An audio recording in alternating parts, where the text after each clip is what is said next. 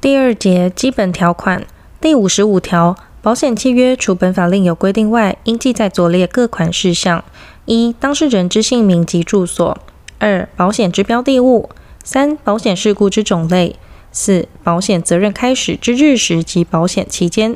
五、保险金额；六、保险费；七、无效及失权之原因；八、订约之年月日。第五十六条，变更保险契约或恢复停止效力之保险契约时，保险人于接到通知后十日内不为拒绝者，视为承诺。但本法就人身保险有特别规定者，从其规定。第五十七条，当事人之一方对于他方因通知之事项而怠于通知者，除不可抗力之事故外，不问是否故意，他方得据为解除保险契约之原因。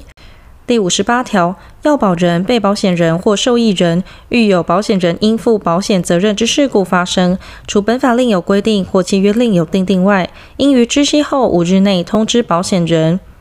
第五十九条，要保人对于保险契约内所载增加危险之情形应通知者，应于知悉后通知保险人。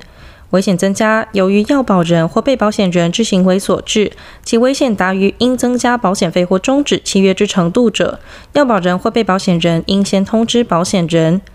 危险增加不由于要保人或被保险人之行为所致者，要保人或被保险人应于知悉后十日内通知保险人。危险减少时，被保险人得请求保险人重新核定保费。第六十条，保险遇有前条情形得终止契约。或提议另订保险费，要保人对于另订保险费不同意者，其契约即为终止。但因前条第二项情形终止契约时，保险人如有损失，并得请求赔偿。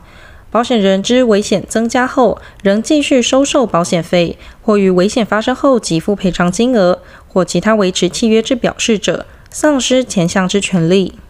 第六十一条，危险增加如有左列情形之一时，不适用第五十九条之规定：一、损害之发生不影响保险人之负担者；二、为防护保险人之利益者；三、未履行道德上之义务者。第六十二条，当事人之一方对于左列各款不负通知之义务：一、为他方所知者；二、依通常注意为他方所应知或无法伪为不知者；三、一方对于他方经声明不必通知者，第六十三条，要保人或被保险人不于第五十八条、第五十九条第三项所规定之期限内为通知者，对于保险人因此所受之损失应负赔偿责任。第六十四条，订立契约时，要保人对于保险人之书面询问应据实说明。要保人有为隐匿或遗漏不为说明，或为不实之说明，足以变更或减少保险人对于危险之估计者，保险人得解除契约。其危险发生后亦同，但要保人证明危险之发生未基于其说明或未说明之事实时，不在此限。前项解除契约权，自保险人知有解除之原因后，经过一个月不行使而消灭。或契约订立后，经过二年，即有可以解除之原因，亦不得解除契约。第六十五条，由保险契约所生之权利，自得为请求之日起，经过二年不行使而消灭。有左列各款情形之一者，其期限之起算，依各该款之规定。一、要保人或被保险人对于危险之说明有隐匿、遗漏或不实者，自保险人知情之日起算。二、危险发生后，利害关系人能证明其非因疏忽而不知情者，自其知情之日起算。